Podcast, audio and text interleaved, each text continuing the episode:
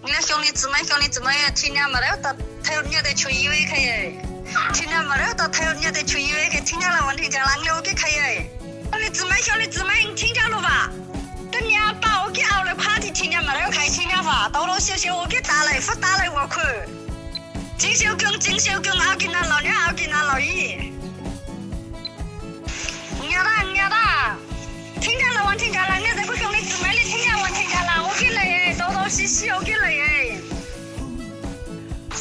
见了，姊妹听见了啊！那兄弟听见没听见啊？现在啊，赶快起来，稍微早些个的要出医院个哦。嗯，呃，姊妹姊妹老板呀，呃，这我的不等那六零老一熬了呀，我丢大大咕隆，这个的不得熬了，我丢大咕隆。嗨，大家好，欢迎收听我们的播客节目一拍一坐，我是方老师。我是老徐。不知道大家有没有听到前面开场的时候我们放的那段录音？非常的精彩。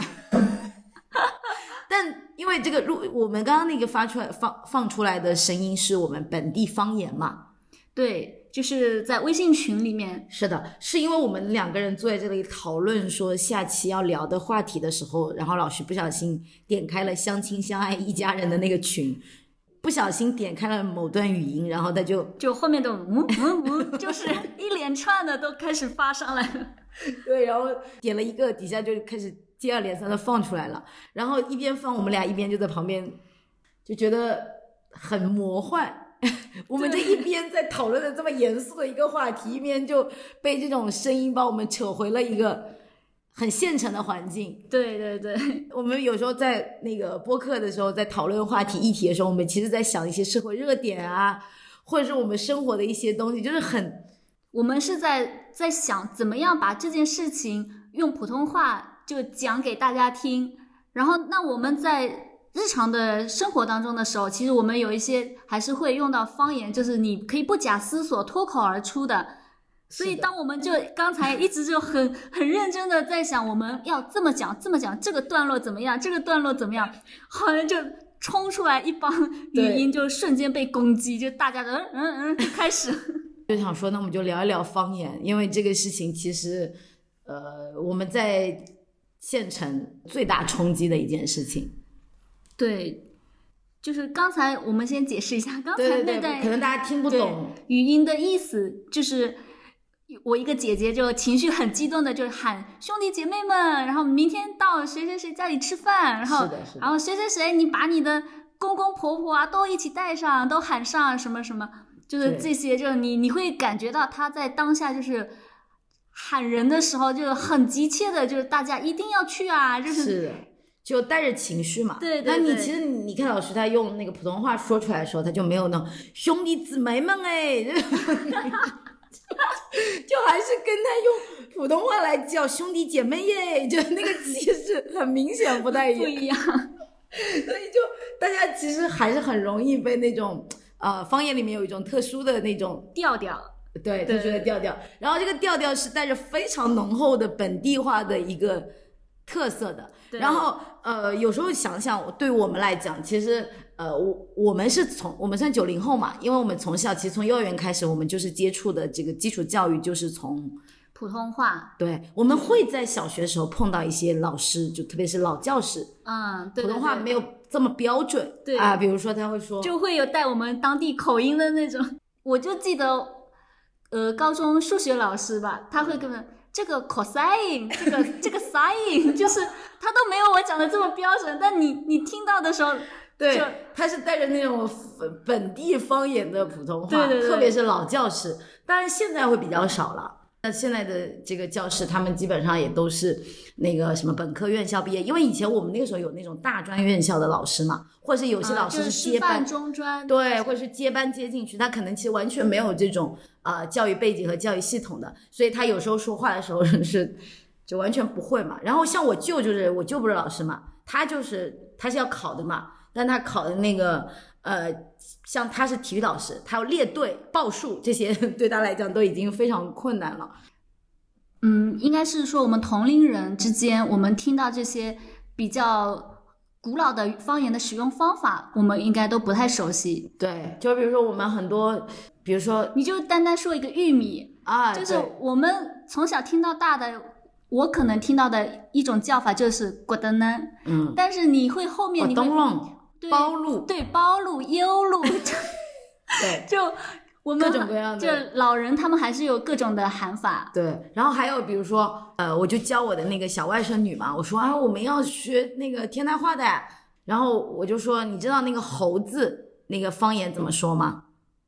啊，就是教那个我教外甥女说那个那个猴猴子的方言是 ho，然后我那个舅妈补了一句，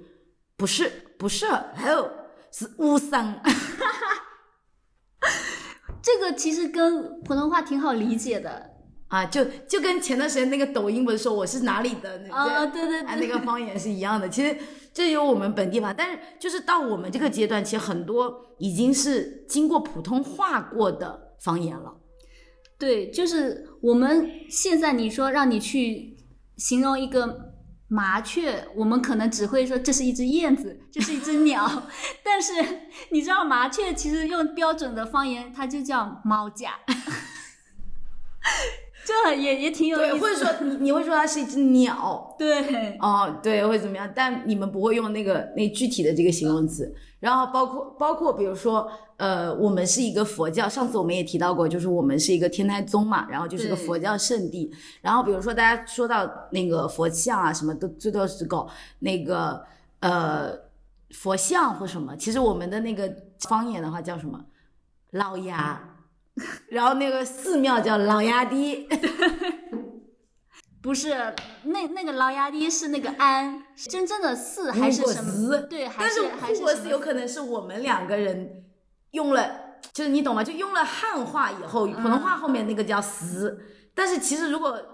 老年人你不知道他那个地方读不读那个寺，他可能不读寺呢。有时候我们现在已经搞不清楚，我们好多天的话，因为像我的工作又比较特殊嘛，我等于是老师，所以我的生活场景下基本上吧，我的百分之八十的语言都是用那个普通话的。我举个最简单的例子，我上次去我们的那个教务处拿那个呃钳子，办公室的那个门呐、那个螺丝掉出来了。然后我说拿那个钳子，我给它拧一拧，然后，然后我就我就去形容嘛，我说我要钳子，可是我又觉得说我面对的是，因为在在那个总务处的那个老师是年龄偏大的那种快要退休的老师，我觉得我跟他说普通话好像不太好，然后我就跟他打招呼说老师啊，我有什么什么什么东西，然后我我有给给，然后 然后就那个老那个那个老师就是乱给了，就其实是我想说是钳，就是那个钳子、起子这东西，我就我我方言我不会说，我不知道那个东西叫什么东西，你知道吗？你会说吗？我只会说螺丝刀。对啊，你看这这其实也是螺丝刀嘛，其实是那种、啊也是一个很不是，我觉得应该不是最土的土话。一些长辈他们就听不懂。嗯，我之前三月份的时候，我老公不是骨折了嘛，我跟我爸打电话，我说，嗯，他在杭州骨折了，骨折骨戒，我爸一直听不懂，后来说哦，这个叫骨戒，我就嗯，原来是这样吗？对，就好多，就是你想想，我们其实对，我们已经是用了普通话的方言版。就像刚刚今天中午，然后我我婆婆今天是要参加她朋友的儿子的婚礼，然后我公公就说了一句，他说他们是谢婚，你听得懂吗？谢婚，不知道是要是我们说，我们肯定说谢婚，就是闪婚，然后 哦，蟹黄，哦对他们哦，我听懂了，喜欢，对，然后我一想。应该是叫喜欢，因为我们说闪闪发亮，我们嗯细细粉亮嘛。对我一想，真的是我们的普通话跟方言，我们已经是错乱了。对对对，所以 而且我们其实，在日常生活中，呃，跟大家讲方言的语言和频次，大家是一个非常日常化的频次，对，对吧？特别有小孩的场景出现的时候，我们大部分就会自动切换成普通话的模式，然后爷爷奶奶也很爱切换。对 对吧？爷爷奶奶似乎觉得他要跟小孩也要讲普通话，不讲，经常会有各种各样的很搞笑的事情。对，所以他们的那个就更加的搞笑。就特别的好玩，因为我因为我平时有教小朋友嘛，我会很清楚的知道这小孩是平时跟爷爷奶奶还是跟爸爸妈妈，就很明显他的普通话不是很标准。比如说你扔那个垃圾桶啊，比如说你跟小朋友说说你这个东西帮我扔到垃圾桶去啊，然后小朋友说垃圾桶、垃圾桶，就 就他很明显他就是跟爷爷奶奶长大的，但跟妈妈妈妈妈肯定会说说你帮我扔到那个桶里面，垃圾桶里面。对。啊，所以这种就是爷爷奶奶也会努力的希望讲普通话来教育和跟自己的下一代沟通。对，这个场景就又很搞笑了，我就看到了我我女儿跟我婆婆的对话，就是我我女儿会问我婆婆这是什么，嗯。然后她就说这是温豚，就是我们天台话就叫温嫩，然后普通话是馄饨，然后它就变成这是温腾。我就觉得这个真的太有太有特点了，这个笑了。那对对我们来讲，其实这个语言就是我们已经非常匮乏了，就是已经不怎么多去讨论这些事情，我们只是会觉得会产生很多很搞笑的事情。对你，当你发现你的同龄人当中有个小伙伴，他天南话讲的特别溜，你会觉得不可思议。是的，这里我必须要提一提，我们那个播客上面，我另外画了一个椅子，就是那个三土，他是一个就是天南话非常厉害的人，我我内心非常无比佩服他，就是他跟我沟通的时候，就是是几乎没有普通话的。我们俩我们三人在这里聊的时候，基本上没有普通话，我们都是聊方言的。然后他方言非常溜，因为他从小是在我们那种就是呃他的生活环境呢，有一点像老街，对，那里就是我们的一个老街嘛。对他从小在在老街长大，然后他妈妈是做生意的，就是沿街的那种，然后整条街他都认识。就小时候从小就在这个老街上窜窜上窜下的那种小孩儿，从小就接触这些，一直生活在那个环境里面，然后他的那个方言就很标准。他会讲的是一些就老一辈他们的用法、他们的语法语调，然后你你听到之后，你会觉得，哎，就这个这个东西还能这样叫，你会觉得不可思议。是的，普通话这个事情就是有点像把我们驯化了一样。我们那个年代推广普通话也是刚开始没多久吧，但是我们接受的教育开始就是已经是用普通话作为主要主力的了啊。然后我小时候就是，比如说我像我舅舅他们开始，学校要求每个老师必须要普通话的级别到什么程度，就很很大程度就从教育这个这个源头来，希望在这个层面把大家的这个语言统一起来啊，大家都说普通话。但有时候说普通话听上去，我觉得是更文明，是不是？对，就是我们本来会以为大家都说普通话会减少很多沟通的成本，嗯，但是嗯，有时候又会发现很多事情还不如方言一句两句就简单明了。这个可能是因为我们俩生活在县城，就是们我觉得可能每一个城市有自己的语言系统，比如上海中英交杂，对不对？中英交杂是上海的语言系统，你用那套语言沟通更方便。比如说互联网热词，你就行业内部你们自己形成一套语言系统来讲，沟通是不是更方便？所以其实看上去这个普通话是好像是全国统一的，但会自发的形成某些地域特色。比如说，互联网从业者又会发明很多所谓的黑话，用来便于他们沟通。然后我们这可能又会发发现说，在我们这其实用到普通话的概率其实并没有那么高，我们大部分情况下还是在讲方言。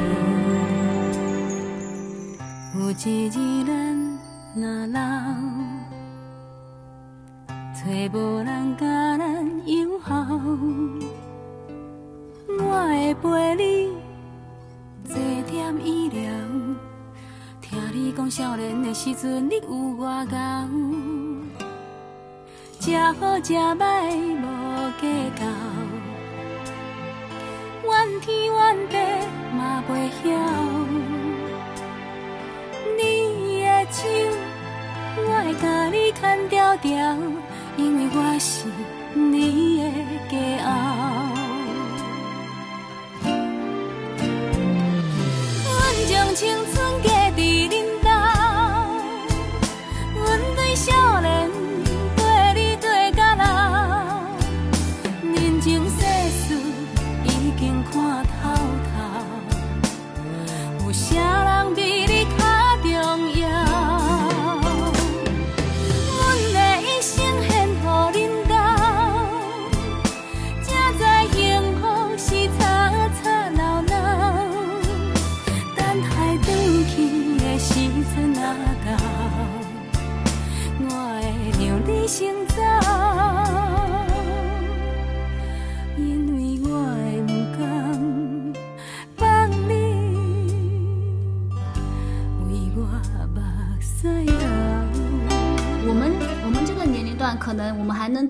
一些，呃，以前的方言或者怎么样，包括老师上课会夹杂一些方言。但是我从我身边，我看到我九五后的那些同事们，他们在办业务跟客户交流的时候，基本上都是普通话。哦，他习惯了用这个，对他，他用普通话，然后有一些老年的客户吧，嗯，因为你你说普通话，他也要回你普通话的，嗯，就就是我也觉得挺搞笑的。面很场面很诡异，对，就就比方说我们呃最近来了个新员工，他是外地人，他只能用普通话，嗯然后他跟那个客户是要电话核实一些业务的时候，然后跟他你问他呢，你是不是要办这个业务？然后啊啊对的对的啊，你帮我办了就好了，什么就是核实了一大堆，最后那个客户 说了一句，你就不能讲方言吗？他可能也没有听懂，对，然后他说，他说我没办法，我不是本地人，但是我我相信，就所有在接到这些电话的我们本地人的时候，你跟他一开始用方言告诉他，他会比较容易理解呢。但是就是可能九五后的他们就习惯了更加对更加的熟悉的还是普通话的环境。而且可能这个东西是需要一点语言转化的过程，就你等于就是需要从你方言切换到普通话，它其实是比如说像呃我们年纪稍长的那一辈人，他们是需要转化的嘛，它等于就像英语一样，就是我们被变成英语是我们先翻成中文，然后变成英语，或者说它本地化先翻译出来，再通过那个翻译的句式再去翻译成普通话，他们有这样子的一个连，因此有时候会回答出来一些很搞笑的，就是因为他翻译的过程中就出了很多的岔子，或者很多没有翻译的非常准确的时候，那个搞笑的事情就来了。而且普通话的场景一般都是一个比较正式的场景，讲方言的大部分场景还是比较自然、比较放松的那个状态下。就像你可能会跟同事讲方言，你你跟客户讲方言的是为了拉近跟客户之间的关系。这些场景大家都是为了为了工作或者是怎么样的。你说我会跟客户就是，如为了拉近他跟他的距离，但是我不会用普通话来表达我最近啊怎么怎么样了就不会说，但是我可能会来说对，或最近方言方言来说，什么这个天气怎么样，你要注意一下身体什么之类的，嗯就用方言对天过美好，给你我了，给你提过刚好，接了刚好下。对，就是这些语调一加上，你就这语调似乎也没有办法用用普通话讲说，今天天气真好，你穿的真好看。对这这听起来就很做作。没有，对，好像听上去就不像是一个真实的在沟通的过程啊。很多年轻人不太会沟通的原因，是因为他没有用到熟悉的语言啊。就你想用普通话嘛，你就对一个陌生人，假设你今天在杭州，你要对着这个阿姨讲，但是如果是都是杭州人，他用杭州话说：“阿姨，今天这个锅好香嘞。”就就这些，就是他是不是更自然一点？对，所以我说方言的话，它会传达你的情绪，你的那个增加那个渲染那个气氛。对，就是有点像，比如老乡见老乡，是吧？就感觉那个亲近度一下子上来了。那个亲近度就是大家的那个语气啊、口吻啊，然后就会觉得很有亲切感。对，然后你在同样的一个语言环境下面，你就会放松一些戒备。然后你人家用方言跟你聊天的时候，你也会自然切换到，哎呀，对呀，哎呀，嗯，把老家啥了，过边也啥了，就是这种。它还是一个很容易拉近距离的一个东西。嗯，对但是也很明显，我们不会用方言讨论一些相对严肃一点的话题。因为你没有办法在这些语调上面就很冷静的表达一个观点。就比如说，今天我们要讲一些相对比较大的社会议题也好，或者说比较严肃的话题，或者是一些文章内容、电影这些看上去非常呃所谓叫比较抽象的一些概念的时候，这些东西我们似乎是没有办法，我们的能力根本没有办法用本地方言来表达。你就跟我说一下，你表达一下什么叫抽象？你用那个方言说一下“抽象”这个词，你怎么说？秋然精神生活，精 你看“精神生活”这四个字，你都没有办法用那个用方言表述出来。很明显，就我们俩一探讨一些，比如说社会议题啦，或一些严肃一点的话题的时候，我们会自动切换成一个普通话的模式，我们就跟人聊一些啊、发展啊、一些关系啊，我们看到了一些现象啊，然后怎么会现象引引发这件事情，我们在讨论这个过程中，我们都是会用普通话的，这个沟通起来和表达起来是很顺畅的。我说方言的机会不多，你多不？我我还好，我现在基本上是哪一个能够快速的能让人家理解，我就用哪一个。哦，咱们有什么，比如说用本地方言的口头禅，你有吗？我啊，我应该就是基本上会碰到一些比较惊讶的事情的时候，嗯老谢啊，老谢的狗妹啦，就是真的假的啊，就是会这种。哦，就我我有没有那个本领？我有啊，我的我的那个口头禅就淤醒了，老子淤死了啦，头都做通，就这些，就是怨心了，这个大家应该都能听得懂吧？怨心，普通话有这个词吗？普通话有吗？反正我我就是就烦，其实就是烦的意思，就是很很恼火，然后很闹心的意思，其实叫这样子，对吧？然后闹心、闹闹肺、闹头，然后就用比较简练的语言，就是约信啊了啊，就是这种。然后我就很爱讲这个，我约信啊，少一么困开，就那种。我们都会有一些简单的一些，比如说口头禅，然后大家就会表达一下自己的那些情绪啊什么。你们因为工作比较忙了，因为我哎，我也不能说我工作很闲，就是我们在办公室会跟同事讨论一些聊天嘛，但我们聊天一般都是会用那个本地方言聊天的。对，而且你你要用方言聊起来，就是这件事情聊的内容，它就有趣了，嗯它就那个音调起起伏伏的，然后你周围的人的情绪都跟着你，大家就一起探讨这个就，而且你想想，一般在办公室的八卦、办公室的聊天聊什么呢？聊就是聊昨天你老公、你小孩，你昨天晚上发生什么？昨天你邻居发生什么事情？我们不会讨论到社会议题，不会，对吧？我们不会讨论到社会层面哪个政策出来，不会聊这个话题，我们就聊一些家常琐碎的事情啊。你昨天晚上老公怎么怎么样？就是显得很严肃。我们一般都会说哦，我所以我所以老公咋做过啦？哦，我我咋做过？就这个用方言的时候就没有戒备心的，其实。你有一些回答或者是怎么样，我们如果说用普通话，就我醉了，你就不知道那个程度，但是你你换到我们的方言就是我醉呀，劳动过啊，就是好了，就开始了，就 有的聊了。主要还是有语气，可能。对，而且你、你会不自觉的添加上这些语气啊、调调啊这种，嗯。就是它就更像一个很自然的表演。嗯。但是你要用普通话的话，你就会去要去模仿，要去包装一下这个表达，怎么样才能够让人家有感同身受的感觉？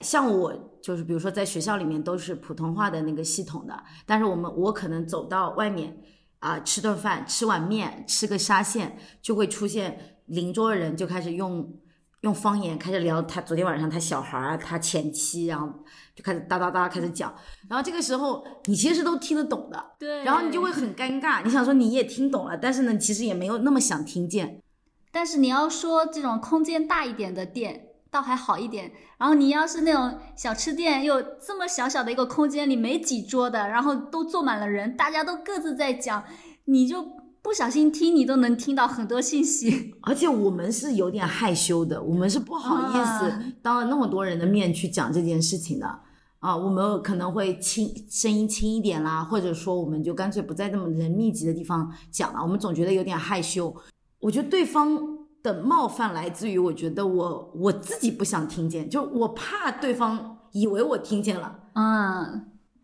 他们可能没有觉得有什么不妥，因为他们是在跟自己熟悉的朋友之间在聊天，嗯，只不过可能就是一些声音啊，或者，可能是因为方言的语气语调本身就是一个比较声音声调比较高的东西，那这个时候他们就自然而然用他这种东西声音的来描述的话，就会让我们听起来是不是有显得有点嘈杂，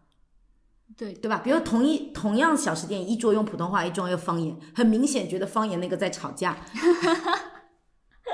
但可能也没在吵，但他就是因为语调语气上去会造成这种错觉，在我们看来一种很特别的那种错觉。然后这个时候呢，你就会觉得你这素质不太行，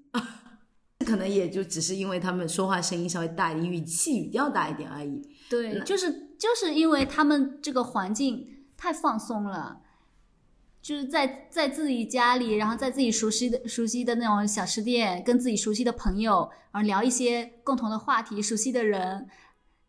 他们完全没有 care，就是旁边的人会听到或者怎么样，因为好像也并没有什么不可以被听到的。我有一段时间是有点排斥这件事情的，就是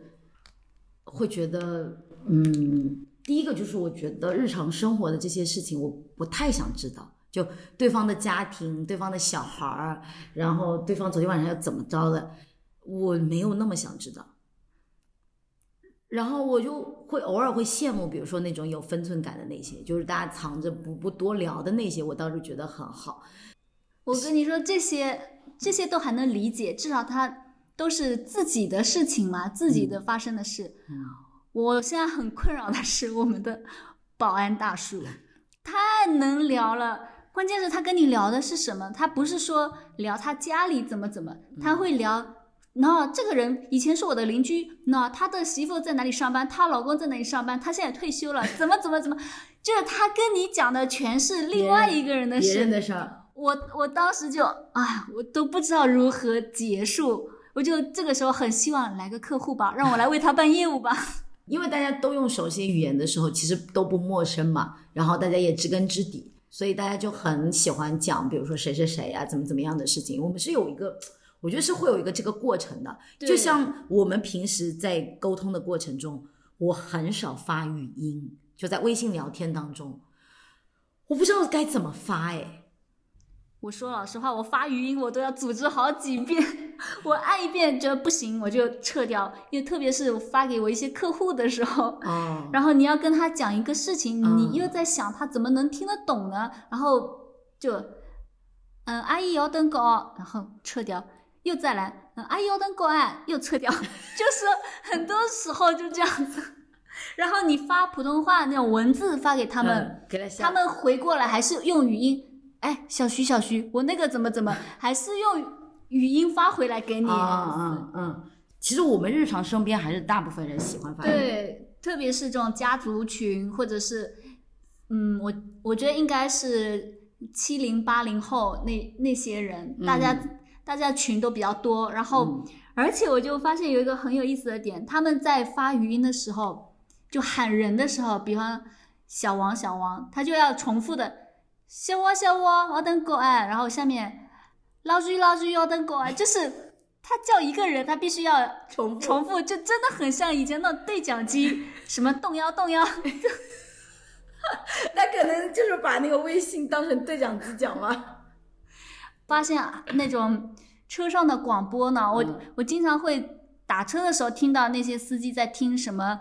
什么电台，它不是专门接听这种车主的售后的问题啊，或者怎么样，嗯，然后就会有热心群众打电话进来，就是比方说。小王，小王，我跟你说，哎，他这个事情呢，怎么怎么，对，广播里面的那些那个呃广告也是这么做的。对，就是大家在在说一件跟一个人打招呼，跟主持人打招呼的时候，都是重复一下“小王，小王，小张，小张”，就是要重复的。普通话也这样，就是我们有一些相对来说比较可以讲普通话的场景，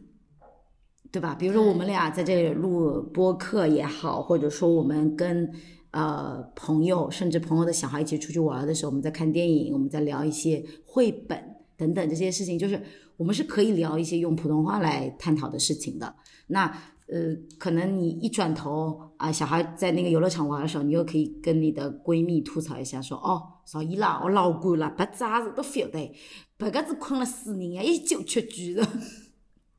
对吧？就是就是或者是我们逢年过节家里要聚会了，就是你听到那个姐姐一声喊“大哥新年快点来”，你又会觉得挺好的，大家都能聚起来。对，就是其实你你说这种方言，在很多时候对于像我们来说，有时候会有一点点不适应，啊，会觉得有这种侵略性嘛，就侵犯到我们自己了。然后我们也不会，我们的日常也似乎教我们的是那种情绪稳定啊，啊，表达逻辑清晰啊，啊，对话要要不那么急躁呀，尽量的平和啊，这种对，就是我们接受到的教育，就是家里的事情就是自己解决，关上门解决，比较收敛的。是的。然后再加上我认为，可能有时候也是因为普通话本身不带有太多的情绪和腔调。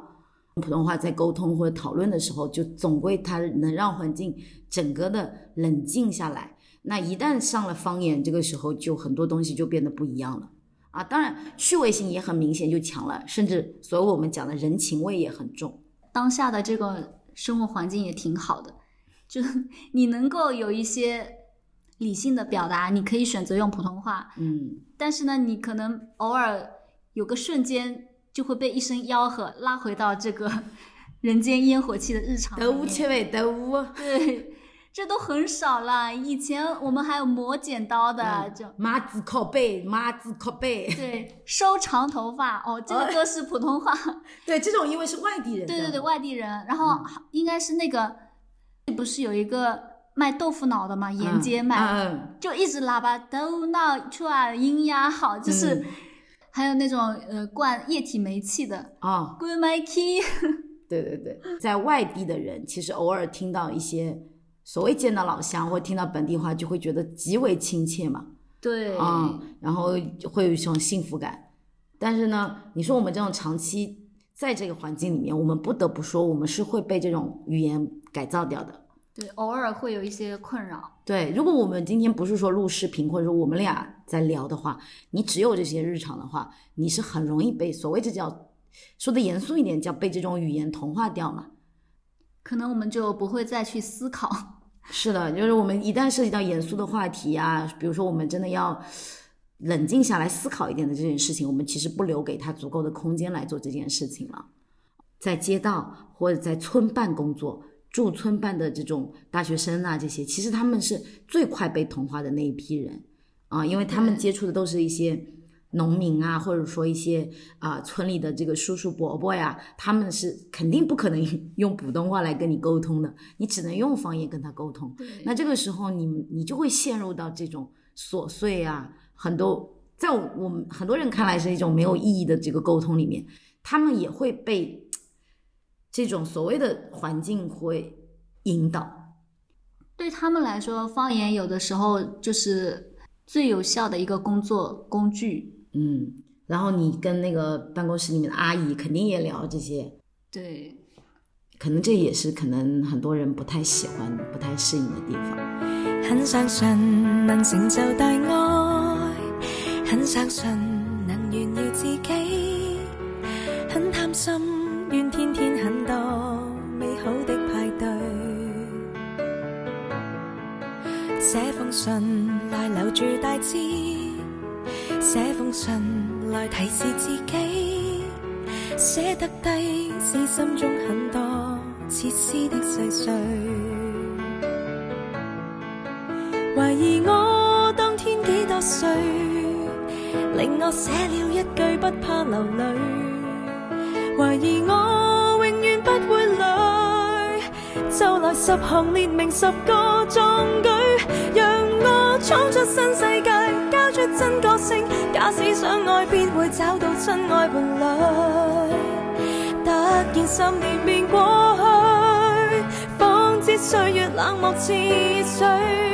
就算不即不会变，紙張不會皺，偏偏想笑竟會得到灰暗情緒。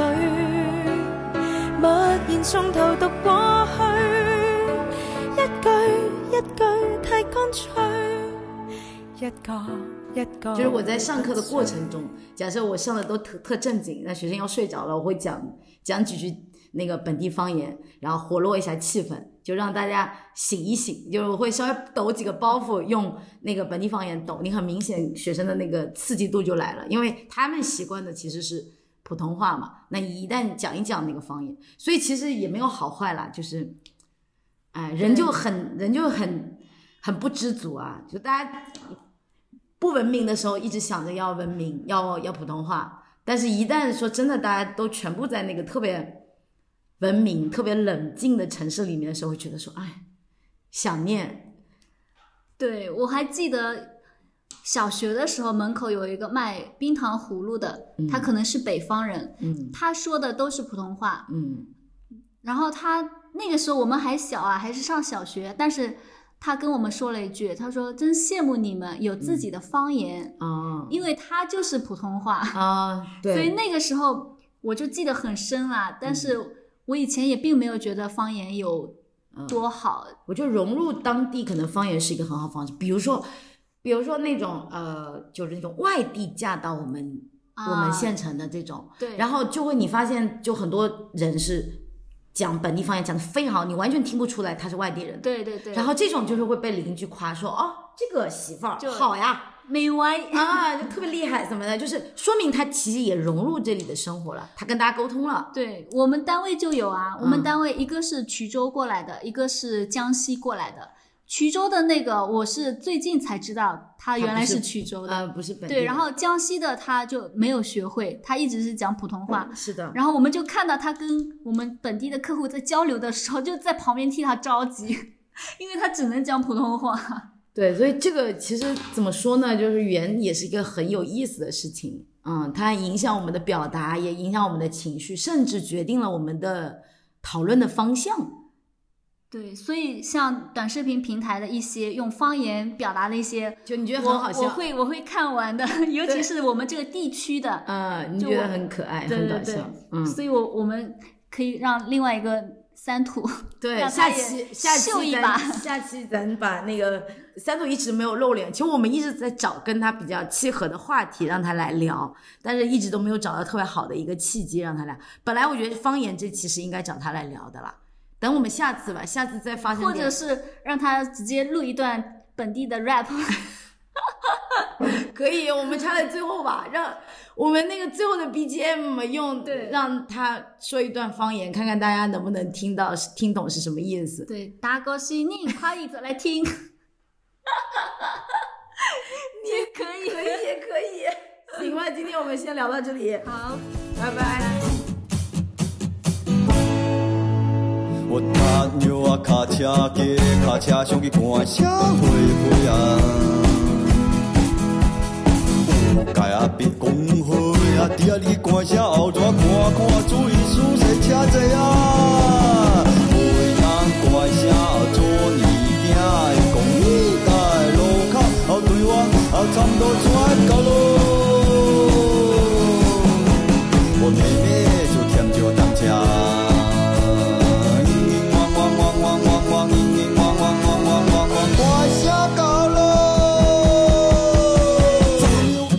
界梦啊梦，紧要我更要啊。